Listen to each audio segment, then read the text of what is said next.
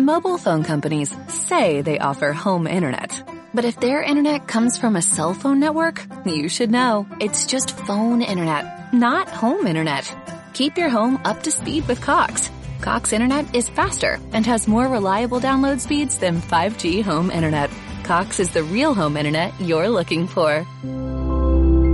Based on Cox analysis of Ookla speed test intelligence data Q3 2022 and Cox serviceable areas, visit cox.com slash internet for details. Vamos a ir a Apocalipsis capítulo 11 en esta mañana. Mañana ya van a tener el estudio inductivo. Siempre les digo, vamos dando Apocalipsis, vamos, vamos dando también los evangelios, material de vida cristiana también. Hay, hay, un, hay un auditorio muy mezclado acá. Hay hermanos que vienen de años y saben mucha teología. Y hay hermanos que recién están empezando, otros que conocieron al Señor ahora y empiezan a transitar la vida cristiana. Pero vamos, la palabra de Dios es suficiente, hermanos. Y confío plenamente tengo la certeza en la iluminación del Espíritu Santo en cada uno para aplicar la palabra de Dios en cada mensaje. Pero qué pasaje el de hoy. Vamos a leerlo y vamos a orar. Capítulo 11. Apocalipsis. Versículo 1 al 14. Entonces me fue dada una caña semejante a una vara de medir. Y se me dijo, levántate y mide el templo de Dios y el altar y a los que adoran en él. Pero el patio que está fuera del templo déjalo aparte y no lo midas porque ha sido entregado a los gentiles y ellos hollarán la ciudad santa 42 meses, tres años y medio. Y daré a mis dos testigos que profeticen por 1260 días vestidos de silicio. Estos testigos son los dos olivos y los dos candeleros que están en pie delante del Dios de la tierra. Si alguno quiere dañarlos, sale fuego de la boca de ellos, devora a sus enemigos, y si alguno quiere hacerles daño debe morir de la misma manera. Estos tienen poder para cerrar el cielo, a fin de que no llueva en los días de, su profecía.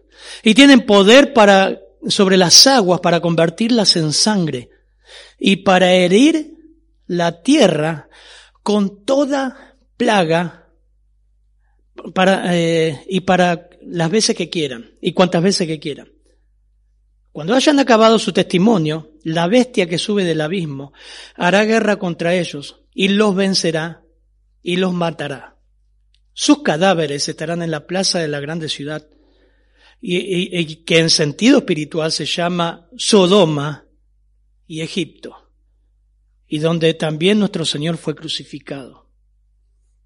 Y los pueblos y, y de los pueblos y los de los pueblos, tribus, lenguas y naciones vendrán, verán sus cadáveres por tres días, tres días y medio, y no permitirán que sean sepultados, y los moradores de la tierra se regocijarán sobre ellos, y se alegrarán, y se enviarán regalos unos a otros, porque estos dos profetas habían atormentado a los moradores de la tierra.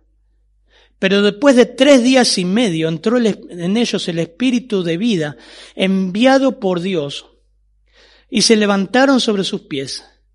Y cayó gran temor sobre los que los vieron y oyeron una gran voz del cielo que les decía, subid acá. Y subieron al cielo en una nube y sus enemigos los vieron. En aquella hora hubo un gran terremoto. La décima parte de la ciudad se derrumbó y por el terremoto murieron en número de siete mil hombres. Y los demás se aterrorizaron y dieron gloria a Dios, al Dios del cielo.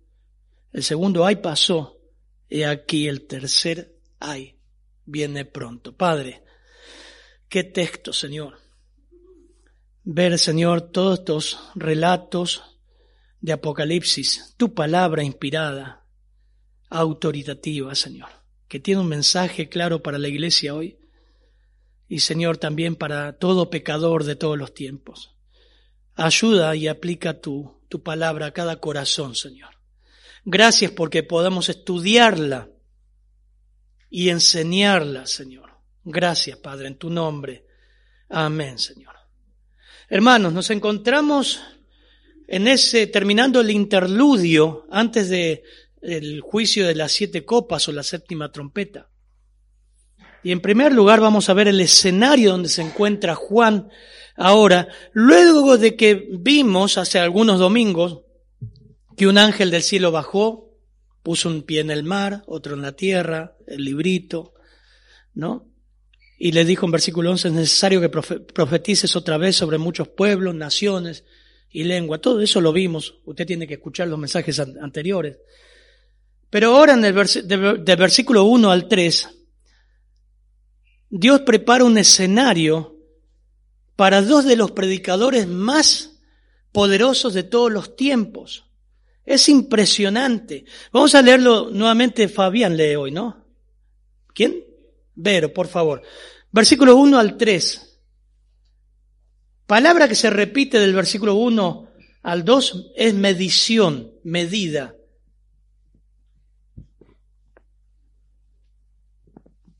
Entonces me fue dada una caña semejante a una vara de medir, y se me dijo, levántate y mide el templo de Dios y el altar y a los que adoran en él. Pero el patio que está fuera del templo, déjalo aparte y no lo midas, porque ha sido entregado a los gentiles, y ellos hollarán la ciudad santa cuarenta y dos meses. Y, y daré a mis dos testigos que profeticen por mil doscientos sesenta días vestidos de silicio. Vamos a ver el escenario donde van a aparecer, que ahora vamos a hablar de los dos testigos o dos predicadores. Esto ocurre, si estás viendo esto, decís, ¿dónde estoy acá en la Biblia, pastor? Estamos viendo Apocalipsis. Estamos viendo los siete años que Dios va a juzgar a este mundo como nunca juzgó en la historia de la humanidad.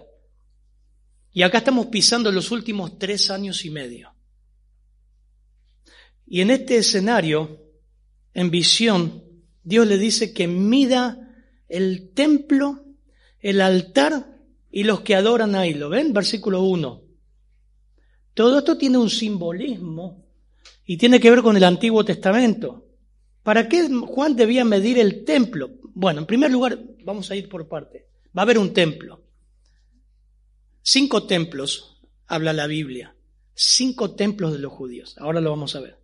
Pero va a haber un templo que se va a reconstruir en el tiempo de la tribulación y lo, lo habla Daniel, lo hablan las profecías, el cual el anticristo favorecerá a los judíos para que reconstruyan ese templo en el lugar donde ahora está la mezquita.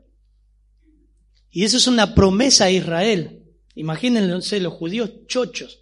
La primera semana, la primera mitad se reconstruye ese templo. Dios le dice que lo mida, es un simbolismo.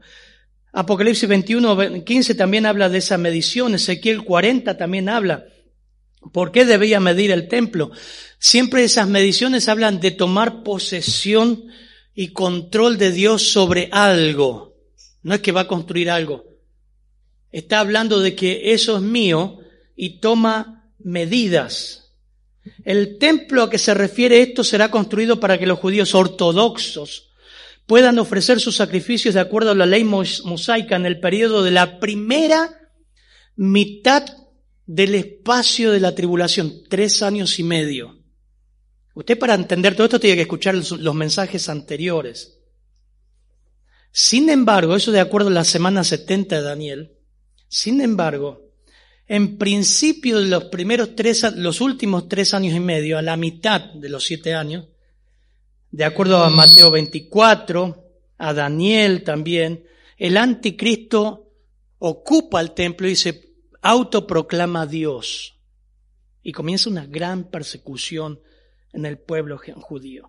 ¿Qué, qué es lo que está diciendo acá el autor? ¿Qué es lo que eh, en resumen está diciendo el Señor? Bueno, Dios mide acá a Israel, simbolizado por el templo de Dios, Dios va a medir, ahí va a estar todo el pueblo. Imagínense, todo el pueblo de Israel volverá a Israel y a adorar a Dios ortodoxamente como lo hacían antes. Y ahí van a estar los judíos. Y va a decir, bueno, ahí tengo todo mi pueblo. Ahora se comienza a cumplir lo que las profecías dicen. Israel será salvo. Medí, y medí los adoradores, pero no midas no mida, versículo 2, el patio, ahí es donde están los gentiles. Y ese es el ejemplo porque Israel va a, va a ser abordada por todas las naciones y el mismo anticristo. Es tremendo lo que está mostrando acá, ya llegando casi a la final de Apocalipsis. Comienza una persecución en el pueblo de Israel impresionante. Bien, yo les decía, hice un resumen acá, los cinco templos que hubo. El primero fue, Primera de Reyes 6, el templo de Salomón, que se edificó primero. El segundo es el templo de Zorobabel, después del destierro. El tercero es el templo de Herodes, en el tiempo de Cristo. ¿Se acuerdan? Ahí donde el Señor también eh, eh, fue a predicar. El cuarto es el que estamos viendo ahora, que construye, va a ser construir, los judíos lo van a construir, pero por permiso y arreglo del anticristo. ¿eh? Segunda Tesalonicenses capítulo 2, versículo 4, Mateo 24, versículo 15. Y el quinto templo se edificará en la Nueva Jerusalén en el milenio. Ezequiel 40, el 48, Ageos 2, versículo 9, Zacarías 6, habla un montón de pasajes. Excluye el patio que está fuera del templo, versión Las Américas, versículo 2. No lo midas, porque ha sido entregado a las naciones, y ahí lo dice el mismo versículo, lo mismo que dice Mateo 24. Y estas hollarán, aplastarán la ciudad santa por 42 meses. ¿Cuántos son 42 meses? Tres años y medio. Es claro Apocalipsis. No es un libro de misterios. Y esta es una alusión a la terrible opresión y persecución que Satanás dará al pueblo de Israel como nunca hubo. Si el holocausto fue terrible, esto va a ser peor por el mismo Satanás. Pero el mismo Señor habla en Apocalipsis 12 que resguardará a Israel. Y esto es interesante, mira, Apocalipsis 12, 6. Vamos a ir cuando lleguemos, quizás el domingo que viene. Dice, la mujer huyó al desierto donde tenía un lugar preparado por Dios para ser sustentada allí por, y acá dice, no es María, acá dice, ¿cuántos días? 1260 días. Mira, si quieres alegorizar esto, terminás en, la China. ¿eh? Terminas en cualquier lado. ¿Cuánto es 1240 días? 1260 días. Tres años y medio. 42 meses. Apocalipsis, eh, Mateo 24, 15. Por tanto, cuando veáis la abominación de la desolación, versión las Américas, de que se habló por medio del profeta Daniel, el mismo Señor, Mateo 24, Mateo está dirigido a judíos, el mismo Señor cita a Daniel. Cuando veas la abominación de la desolación, estamos acá hoy a la mañana, Apocalipsis 11, colocada en el lugar santo, el que le entienda, entonces los que estén en Judea huyan a los montes. El que esté en la azotea no, no baje a sacar las cosas de su casa. El que esté en el campo no vuelva atrás a tomar la capa. Pero hay de las que estén en cinta, las que estén criando en aquellos días. Orá para que vuestra huida no suceda en invierno ni en día de reposo. Bueno, todo, esto le está hablando el Señor a Israel. Y en Apocalipsis lo, complementa diciendo, la mujer huyó al desierto. Esa es la figura de Israel. Y aclara. A ver, versión en Reina Valera 60, 12.6. Bueno, lo tengo acá, pero léelo, por favor. 12.6. Y la mujer huyó al desierto, donde tiene lugar preparado por Dios para que allí la sustenten por 1260 días. Bueno, que prácticamente es el mismo, no hay, no, no hay variación en las palabras, pero hay un acento ahí que dice un lugar preparado por quién? por Dios. Uno, uno puede, eh, eh, ¿cómo se dice? Exagerar, no exagerar, sino em, decir, bueno, esto puede ser un gran, ¿vieron como las películas cuando viene un meteorito un refugio? Tiene otro nombre, un gran búnker que Dios tiene. No sabemos. Pero dice que Dios tiene preparado un lugar para los judíos para este momento terrible, terrible donde va a ser escondido Israel, y muchos van a quedar en Jerusalén, lo vamos a ver ahora, y Dios va a salvar a su pueblo. Pero más que nada en este escenario, este es el escenario que, presenta el versículo 1 al 3, donde comienza el anticristo a establecerse en Israel, en Jerusalén, para perseguir y matar al pueblo de Dios. Y en ese contexto, el versículo 3, por favor, algunos me miran todo, parece una película de ciencia ficción. No, hermano, e, está en la Biblia. Y es tan claro. Por eso yo decía, vamos a dar un poquito esto y los evangelios para que vayan masticando mejor todo esto. Miren, eh, les decía recién el, el texto, sí, versículo 3. Y daré a mis dos testigos que profeticen por mil doscientos sesenta días vestidos de silicio. Ahí entran, en ese escenario, donde Dios va a medir a Israel, donde va a sacar a Israel, a llevarlo al desierto a que huyan, donde el anticristo, apoyado por todas las naciones, se va a proclamar a Dios, va a hacer señales, va a hacer milagros, va a engañar, se va a proclamar Dios. En, justo en esos tres años y medio, va ahí, Dios saca a su pueblo y lo sustenta. Israel no es la iglesia, hermanos, es Israel. Israel no es la iglesia. Puede ser parte de la iglesia si han creído en Cristo, obviamente y ahora también hay judíos que han creído, pero este es el pueblo de Israel. Ese es el escenario donde el versículo 3 dice, bueno, ahí, en esa atmósfera, en ese escenario, daré a mis dos testigos que profeticen por tres años y medio, 42 meses. En síntesis, hermanos, en este escenario, antes de pasar al desarrollo, en este escenario, este escenario es la última Escuchen esto, la última expresión de gracia de Dios para el mundo. Terrible, ¿no? Ahora sobreabunda la gracia de Dios. Usted viene a la iglesia, puede conocer a Cristo. El domingo pasado predicamos a tres chicas. Precioso. Puedes compartir el Evangelio en todos lados. La gracia de Dios está abierta. Pero acá estás viendo la última pincelada, la última expresión de gracia de Dios al mundo. La última. Los últimos tres años y medio donde el Evangelio va a ser predicado por última vez. Tremendo. Desarrollo, versículo 4 al 14. No vamos a leer todo el texto. Dice versículo 3, otorgaré autoridad a mis dos testigos y ellos profetizarán por 1260 días vestidos de celicio.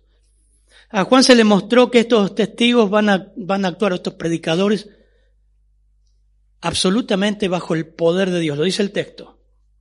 No, eh, no es Juan el que le va a otorgar autoridad, hermanos, es Dios. Otorgaré autoridad, como lo hizo con sus apóstoles, para hacer las señales que hizo con, con Moisés también.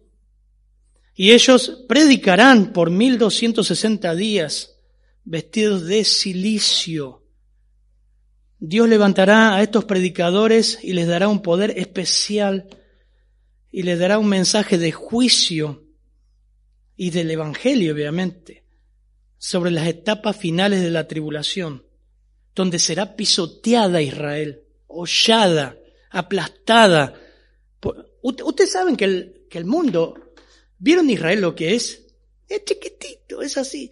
Viendo todo el mundo alrededor, todo lo que lo rodea son enemigos. Hoy voy a decir, ¿cómo, ¿cómo puede ser que haya sobrevivido Israel a, tanta invasión, a tanto odio. y hay gente que odia a Israel. Es el pueblo escogido de Dios, hermano. Y vos decís, ¿cómo no cae una bomba y los borra? Dios los cuida. Es su pueblo. Aún así es su pueblo. Y en ese tiempo, el anticristo va a ir ahí con todos los enemigos de Israel y lo van a ocupar como nunca. Así que en esta escena entran dos hombres, como han entrado en escena en otros tiempos, los voceros de Dios, ¿no? En los tiempos más oscuros de Israel, Dios mandó sus voceros, sus predicadores, para llamar al arrepentimiento. Elías, Eliseo, Isaías, Jeremías confrontaron a un obstinado Israel, lo hemos visto, y los han matado El Señor lo denunciaba. El mismo Señor fue un predicador a Israel. Mateo 4, 17. Entonces, desde entonces comenzó Jesús a predicar y a deciros, arrepentíos. Este es el Señor. Antes vino Juan el Bautista. 4, 17 de Mateo. Arrepentíos porque el reino de los cielos se ha acercado. 1.35 de Marcos, ese era Mateo. Muy de mañana se levantaba el Señor, siendo muy oscuro, y salió y se fue al lugar desierto y allí oraba. Buscó a Simón y a los que con él estaban, y hablándole le dijeron, todos te buscan. Y él les dijo, vamos a lugares vecinos porque para que predique también allí, porque para esto he venido. Y predicaban las sinagogas de ellos en toda Galilea, predicaba, predicaba, predicaba. Y así fue el Juan de Bautista, así vino Pedro, así vino Esteban, lo mataron a cascotazos. Hechos capítulo 7, crujían los dientes de odio contra él. Primer mártir de la Biblia, a diferencia de estos dos testigos que no, no van a ser mártires. Van a morir cuando Dios diga, pero no van a ser mártires, no van a interrumpir su predicación. Van a terminar lo que Dios determinó. Esteban, Felipe, el mismo apóstol Pablo. Y nos dice que, ven, mira el versículo 3, vestido de silicio. Vestido de silicio nos habla de una persona con vestidas, eh, así vino Juan, Juan de Bautista, humildes, habla de luto, habla de dolor, habla de angustia. Estos dos hombres que no sabemos quiénes serán, adelanto un poquito, por ejemplo, el pastor ese es Moisés, este es Elías, no dice el texto, son dos hombres, no sé quién es, no me interesa. Van a ser dos hombres poderosos, pero van a ser re humildes, así como decimos los argentinos, re humildes, re empáticos, empáticos de empatía, que van a venir con mucho sufrimiento y dolor viendo todo lo que está pasando y van a predicar, predicar, predicar, predicar incansablemente. Los van a querer matar con dolor causado por la humanidad caída y ver la perversidad y el estado de la humanidad, pero no solamente el estado físico, sino del corazón, la maldad como va a estar en su grado mayor. Serán muy humildes en predicar con piedad el Evangelio. Van a tener una actitud de tristeza. Esa es la, ese es el hecho de silicio. Hermano, creo que esa actitud a veces nos falta para predicar el Evangelio, ¿no? ¿Qué le parece? Vemos nuestro mundo, nuestro barrio, nuestra ciudad, nuestro país, que se cae a pedazos, ¿no? Y ningún gobierno lo va a resolver porque el tema está acá. Y a veces soy frío, ¿no? no la empatía villa por su, su ausencia, para sacar un folleto y hablar con un perdido. ¿Sabes? La mayor necesidad de este mundo no es el alimento, no es la ropa, no es un mejor sustento. La mayor necesidad es Cristo. La mayor necesidad es el perdón de pecado, que sean regenerados del Evangelio. Esa es la mayor necesidad. Lo vemos en todo el contexto bíblico. ¿Qué es más fácil decirle a este hombre que tus pecados se son perdonados levanta tu lecho y anda? Y él lo primero que el Señor perdonó del paralítico, ¿qué fue? Que perdón, lo dije ya. Lo primero que hizo, perdonó sus pecados. Hermanos, ese es el respaldo de los testigos, versículo 3. Dios va a estar detrás de ellos como está con nosotros, segunda de Corintios 5, 17. De modo que si alguno está en Cristo, nueva criatura es, las cosas viejas pasaron y aquí son todas hechas nuevas. Amén. Qué bendición, ¿no? Nunca le hace un solo versículo. Mira el texto. Y todo esto proviene de Dios. ¿Qué cosa proviene de Dios? Que somos nueva criatura. Hermano, usted está ahí porque Dios lo hizo que nos reconcilió consigo mismo por Cristo. Estoy leyendo 2 Corintios 5, 18. Y nos dio, nos confió el ministerio de la reconciliación, que Dios estaba en Cristo reconciliando consigo al mundo, no tomándole en cuenta a los hombres su pecado.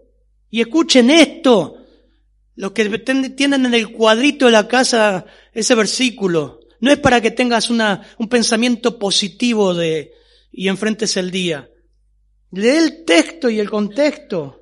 Dice que nos encargó a nosotros la palabra de la reconciliación. ¿A quién nos encargó? ¿A los pastores? ¿A quién? A nosotros, a la iglesia. Así que somos embajadores en nombre de Cristo como si Dios rogase por medio de nosotros. Os rogamos en nombre de Cristo reconciliaos con Dios. Al que no conoció pecado, por nosotros lo hizo pecado para que nosotros fuéramos hechos justicia de Dios en él. Abrile este texto a un incrédulo, enseñale, pero mirá lo que tenemos en, en tus manos. Todo cristiano que ha nacido nuevo, toda persona que ha nacido nuevo, tiene en sus manos el Evangelio. Estos hombres, estos dos testigos respaldados por Dios, van a llevar en la etapa final de la humanidad la última dádiva de gracia. El propósito, versículo 4, por favor. Estos testigos son los dos olivos y los dos candeleros que están en pie delante del Dios de la tierra. Bien, eh, ahí viene, ¿quiénes son? Bueno, algunos, muchos dicen, eh, la descripción que se hace de los dos testigos como olivos tiene antecedentes en el Antiguo Testamento, Zacarías 4. Cuando, por ejemplo, eh, Josué y los, los, sacerdotes, Josué y el gobernador Zorobabel, fueron un, un despertar a Israel. Dios lo ungió con el Espíritu Santo para profetizar y usa las mismas metáforas, pero no está diciendo que ni es Moisés ni es Elías. La, la, idea que está hablando de ahí es que es un avivamiento espiritual, es un símbolo del Espíritu Santo, que Dios va a provocar un avivamiento espiritual en Israel. Todos estos elementos candeleros, olivos, tenía que ver con Israel. Por eso no está hablando de iglesia. ¿Se entiende, hermanos? Son dos olivos, dos judíos que van a predicar respaldados por Dios con la fuerza del Espíritu Santo, la guía de Dios a un Israel incrédulo. Impresionante. Y va a haber fruto. Miren, Romanos 11:25 dice, porque no quiero, el apóstol Pablo lo había dicho, hermanos que ignoréis este misterio para que no seáis arrogantes en cuanto a vosotros mismos, que ha acontecido a Israel endurecimiento en parte, hasta que haya entrado la plenitud de los gentiles.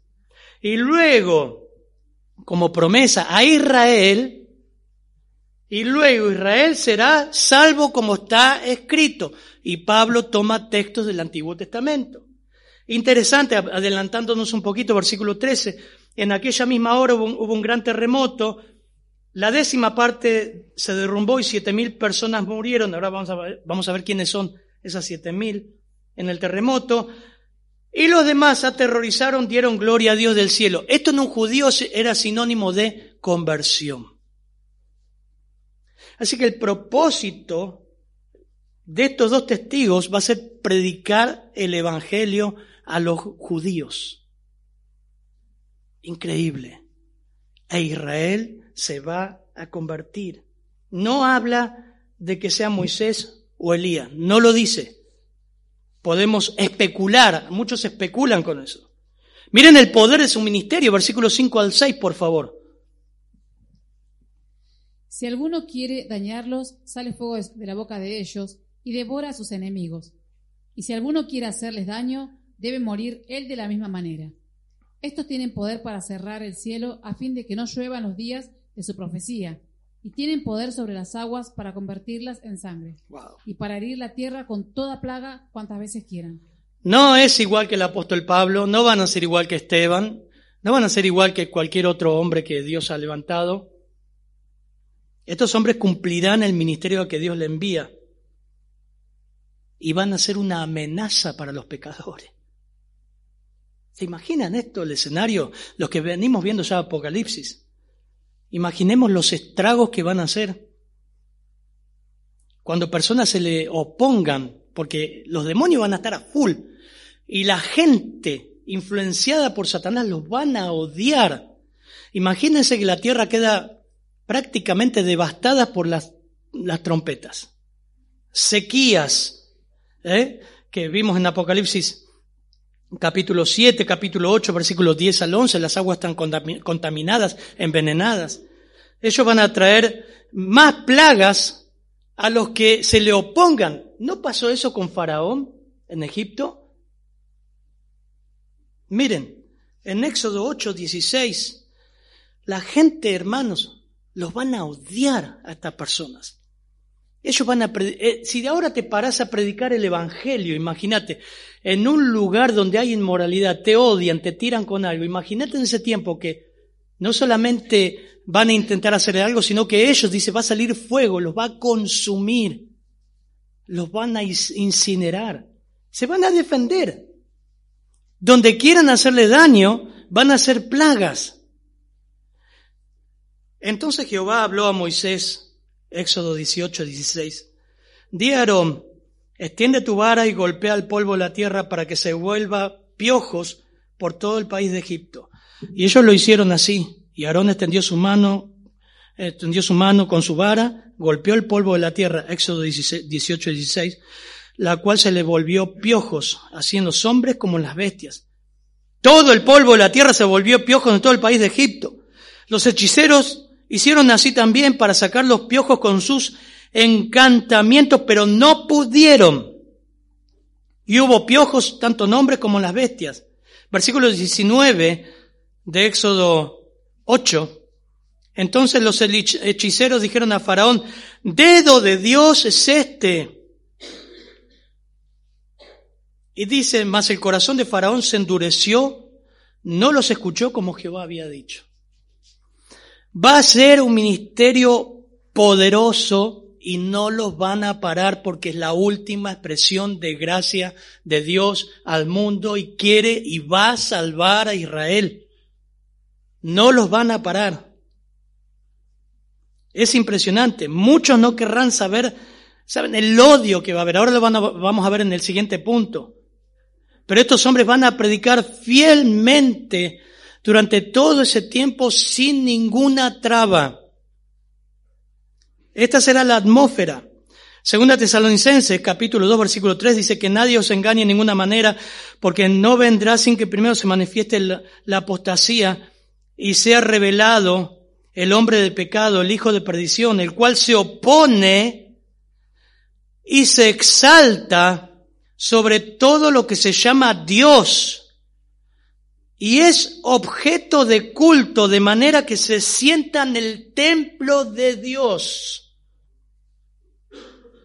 y busca su adoración, presentándote, presentándose como si fuera Dios, según Tesalonicenses capítulo 2, versículos 3 y 4. Ahí estamos. Imagínense la oposición satánica y de todas esta gente que van a estar, eh, el anticristo va a ser su Dios. No es, no es difícil creer, hermanos, que la gente adora a personas, militancias que siguen movimientos. Imagínense en ese tiempo. El anticristo que logró la paz en el mundo, el avance mundial económico, va a ser adorado como un Dios y se va a sentar ahí. De repente aparecen estos dos predicadores y dicen, no, eso es pecado. Esto pasa por el pecado de ustedes. ¡Wow! Sumado que cuando vengan a hacerle daño los van a ejecutar. Va a ser un clima terrible. Versículos 7 al 10, por favor. Miren lo que pasa ahora. Cuando hayan acabado su testimonio, la bestia que sube del abismo hará guerra contra ellos y los vencerá y los matará. Y sus cadáveres estarán en la plaza de la grande ciudad que en sentido espiritual se llama Sodoma y Egipto, donde también nuestro Señor fue crucificado. Y los de los pueblos, tribus, lenguas y naciones verán sus cadáveres por tres días y medio y no permitirán que sean sepultados. Y los moradores de la tierra se regocijarán sobre ellos y se alegrarán, y se enviarán regalos unos a otros, porque estos dos profetas habían atormentado a los moradores de la tierra. Qué terrible, ¿no? Qué clara que es la, escritura. Miren esto. Terminaron su testimonio, o sea que su ministerio lo completaron y la, la escritura se cumple, hermano. Hasta el último minuto de la última hora al último día. Lo completaron. Ahí a ese término, la bestia, o sea, es el anticristo, los matará. Recién ahí los matará. La bestia, o sea, el anticristo, se menciona otras nueve, nueve veces en Apocalipsis. Y acá menciona la gran ciudad que simbólicamente se llama Sodoma y Gomorra. La misma escritura te dice cuando es un símbolo, cuando es una metáfora. Y esta es la ciudad de Jerusalén. Pero toma el ejemplo de Sodoma y Egipto por la idolatría y por la inmoralidad que habrá. ¿Se entiende? Eso será Jerusalén en ese momento. Ahora Jerusalén es una ciudad religiosa, pero en aquel momento va a ser terrible y asquerosa. Y el anticristo se va a montar ahí en el templo como Dios. En ese momento, dice versículo 7, los vencerá y Dios permitirá que los mate. Ahora, miren esto, es terrible. Versículo 8. Sus cadáveres yacerán en la calle de la gran ciudad. Todos estamos viendo ahora vía eh, por la televisión, por las redes sociales, el, velorio de la reina Isabel, ¿no? En Inglaterra. anoche uno se tiró sobre el cajón, la quiso agarrar, lo agarraron, le pegaron, sacaron ahí. En un minuto duró. No llegó a agarrar nada. Pero Tremendo, ¿no? Uno ve ahí, fíjense esto, el cuadro comparativo. Fíjense esto. Se, vienen reyes, presidentes de todos lados a Londres a ver a la reina Isabel en un clima, una atmósfera de tristeza, de admiración, ¿no? Es un lujo, es ver la liturgia esa centenaria, es impactante ver todo eso, ¿no? La formación que tienen, la seguridad, la seguridad que tienen. Algo así van a hacer, pero todo lo contrario con estos dos profetas o predicadores. En vez de embalsamarlo y tenerlo en una capilla ardiente, lo van a llevar, la idea es ahí, a la plaza principal de Jerusalén, al centro de Jerusalén, y lo van a dejar que sus cuerpos se descompongan para humillarlos. En vez de pasar a saludarlo, van a alegrarse van a humillarlos. Tremendo. Y va a ser, dice, una exhibición mundial. Lo que está pasando ahora con la reina Isabel va a pasar con estos dos predicadores. Versículo 9, fíjense 8, sus cadáveres yacerán en la calle, no van a estar embalsamados, no van a estar en, en féretros, tremendo, tremendo. Eso era la forma más vil de menospreciar una persona en el tiempo antiguo y hoy día lo van a, en ese tiempo lo van a hacer con estos dos predicadores. Ya serán en la calle que simbólicamente se llama Sodoma y, y Egipto, y ahí te da la pauta donde crucificaron al Señor. ¿Dónde fue? Jerusalén. Nueve. La gente de todos los pueblos, tribus, lenguas, naciones, contemplarán sus cadáveres por tres días y medio. ¿Cómo será? Bueno, en los años 70 esta predicación será satelital, no se sabe, medio imposible. Para los padres de la iglesia esto era como, todo el mundo va a ver a la misma vez. Hoy sabemos, la televisión, lo que quede, el internet, un celular está filmando ahí, ya lo estás dando a Australia, lo que está pasando. Pero la Biblia dice que lo verá todo pueblo, toda tribu, toda lengua, toda nación contemplarán sus cadáveres. ¡Qué morbosidad! ¡Qué terrible! ¡Qué contraste! Hoy ves todo arregladito, es, un, es una hermosura ver el, funeral de la reina Isabel, ¿no? Más allá de lo, feo de la muerte de una persona, vos decir, qué, qué lindo, qué, qué cultura, qué honra que le dan. Acá va a ser todo lo contrario. Su muerte va a ser una, considerada una gran victoria del gobernante mundial, el anticristo, y va a ser celebrado por... Miren lo que dice el versículo 10.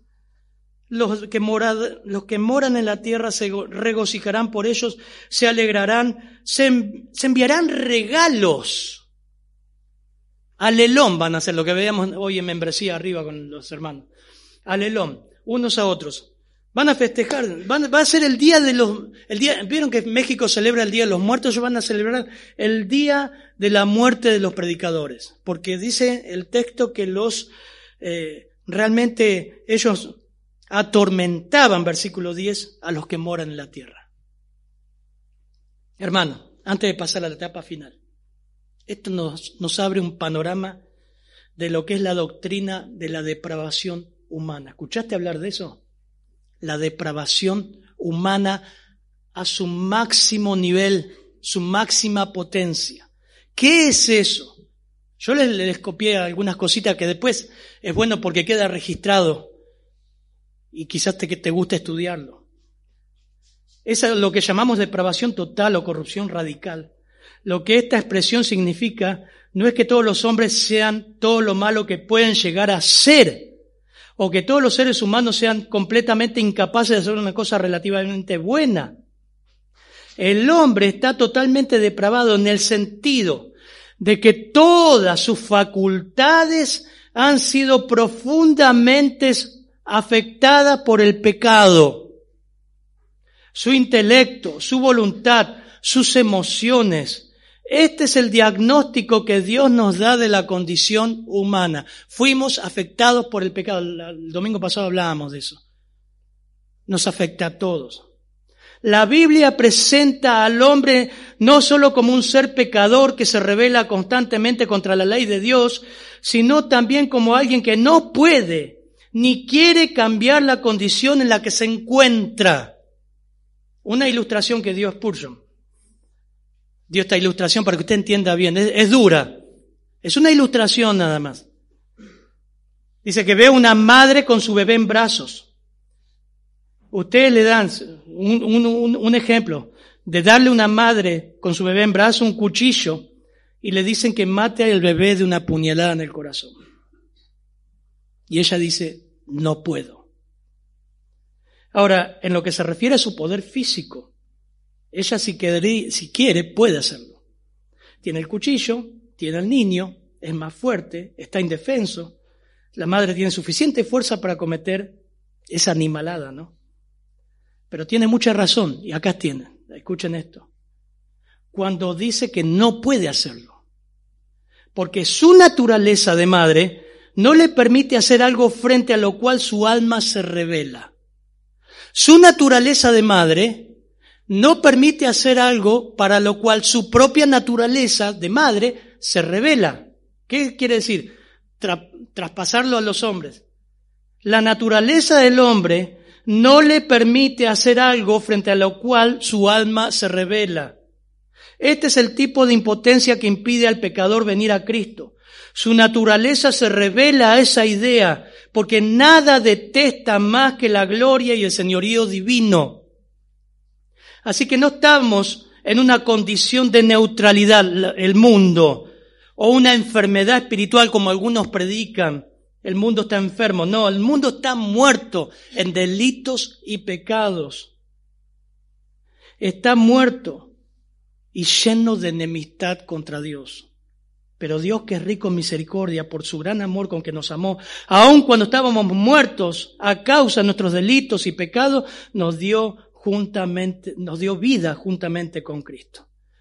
Tremendo. Esa es la situación que va a estar el mundo, pero que también revela el corazón del hombre. Odia a Dios.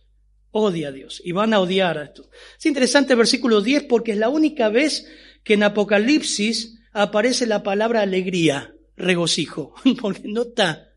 No está. Esta gente se va a estar alegrando por la muerte de quien le traía la verdad van a estar alegrándose por la muerte de los que le traían la verdad. ¿Saben qué sucedió eso? ¿Con quién sucedió eso? Con Pilato y Herodes. Cuando le llevaron al Señor, dice que aquel mismo día, Lucas 23, que llevaron al Señor a Herodes y a Pilato, se hicieron amigos. A costa del Señor. Eso revela la maldad humana. Santiago 4.9 dice, afligíos, lamentad y llorad, que vuestra risa se torne en llanto y vuestro gozo en tristeza. Necesitas ir a Cristo en arrepentimiento y fe. Necesitas ver que estás perdido. No te enojes contra los que te llevan la verdad. La mejor expresión de amor al hombre es mostrarle su pecado y mostrarle el amor de Dios. Por último, la resurrección Tres días, le duró tres días la fiesta porque el tercer día, versículo 11 y 12, después de tres días y medio el aliento de vida de parte de Dios vino a ellos y se pusieron en pie. Imagínense eso. y gran temor cayó sobre los que los, que los contemplaban. Entonces oyeron una voz del cielo que decía, subid acá, subieron al cielo en la nube y sus enemigos lo vieron. ¡Wow!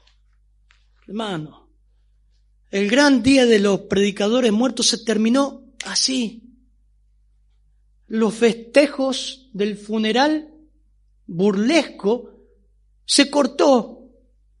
Dice que hubo gran temor, la palabra ahí es fobos, espanto, terror cayó sobre todos, porque estaban festejando el día de, la muerte de ellos, estaban enviando regalos, todos venían a Jerusalén a festejar. Y la fobia se apoderó de ellos en, en un segundo. Ese es Dios. Así fue con el diluvio. Así fue con Sodoma y Gomorra. ¿Y cuántos más? Ahora, es interesante porque fíjense que, leemos por favor el versículo 12. Y oyeron una gran voz del cielo que les decía, subid acá. Y subieron al cielo en una nube y sus enemigos los vieron. Fíjense cómo está conjugado el versículo 12. Oyeron. ¿Quiénes oyeron? Todos. Pasó lo mismo con el apóstol Pablo, que oyeron cuando el Señor le habló en Hechos capítulo 9. Pero no solamente oyeron, sino también vieron. Fueron testigos ahora toda esa gente del milagro que Dios hizo. ¿Saben lo que me llama la atención? Que Dios ahí ya no permitió que los predicadores hablaran y predicaran. ¿Vieron eso? Ya, ya pasó. La oportunidad pasó. Dios dijo, suban acá, como a Lázaro, Dos palabras, ven fuera. Y desaparecieron. La oportunidad pasó. Ya está. Tres años y medio predicando. Tres años y medio o diez que estás viniendo a la iglesia escuchando mensaje en tu iglesia, donde sea. Tu viejo te está hablando el Evangelio constantemente. Tu amigo en el trabajo te está hablando.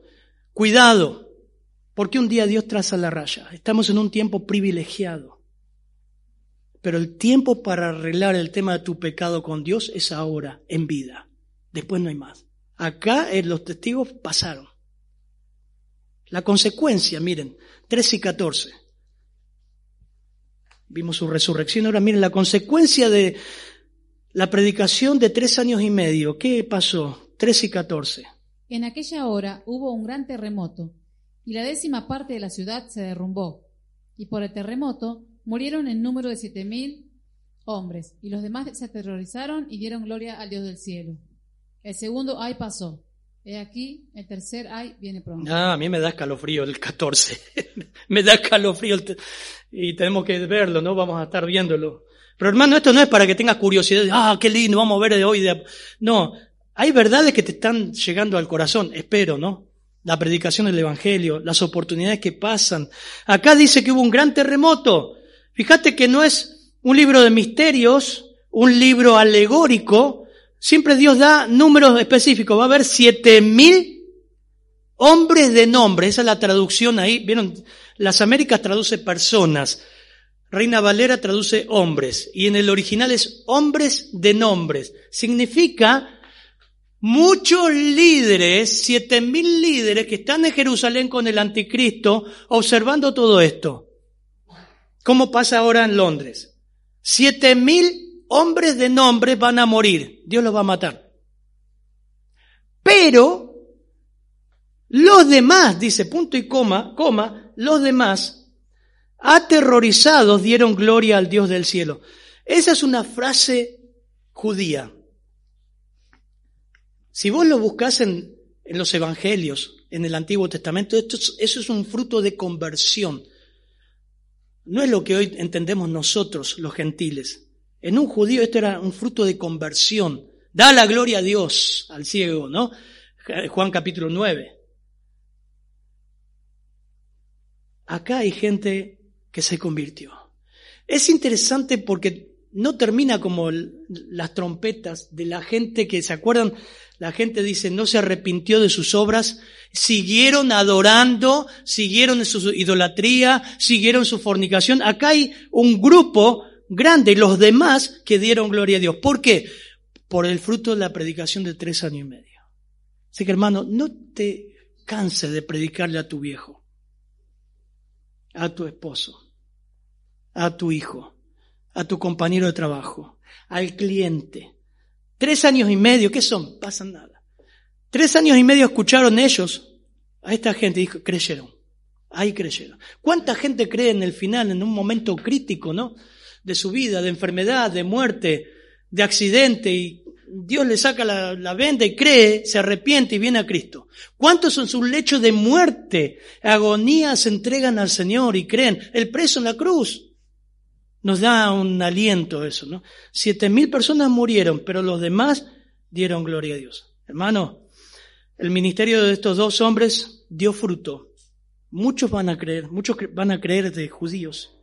Su influencia dio su fruto. Pero para terminar, esta puede ser la última vez que escuchás el mensaje del Evangelio. No por mí, porque Dios es el dueño de nuestra vida. Y dice Santiago que nuestra vida es como niebla y nuestra vida depende de Dios. Si no estás seguro de haber creído en Cristo, hoy es la oportunidad termina este culto, venía a verme a mí, a los hermanos, yo tengo que resolver este tema con Dios. Yo no entiendo el Evangelio. Nunca me hablaron del Evangelio. ¿Qué es? ¿Cómo se cree? ¿Cómo se es salvo? ¿Qué pasa cuando muero? ¿Dónde voy? ¿Dónde va mi alma? Podés venir años a la iglesia e irte al infierno. Padre, gracias Señor por tu palabra. Gracias por el libro de Apocalipsis, Señor. Demanda estudio, demanda exposición, pero sé que tú vas a dar tu fruto en tu tiempo. Oramos para que las personas que están escuchando esto, Señor, se entreguen a Cristo. Crean. El que a mí viene no lo echo fuera, dice tu palabra. También como creyentes podamos ver que tenemos un tiempo privilegiado de hablar el Evangelio, de llevar tu gracia a cualquier rincón de la tierra, a cualquier persona, y nos dormimos, Señor que sea nuestra vestidura como silicio de empatía con el incrédulo, que podamos ver que esa persona si muere va al infierno. Padre, gracias, Señor. Danos ese, ese corazón como tuviste tú con Jerusalén cuando lloraba sobre ella. Oramos, Señor, en tu nombre. Amén. Amén. Amén. Mobile phone companies say they offer home internet. But if their internet comes from a cell phone network, you should know. It's just phone internet, not home internet. Keep your home up to speed with Cox. Cox internet is faster and has more reliable download speeds than 5G home internet. Cox is the real home internet you're looking for. Based on Cox analysis of Ookla speed test intelligence data Q3 2022 and Cox serviceable areas, visit cox.com slash internet for details.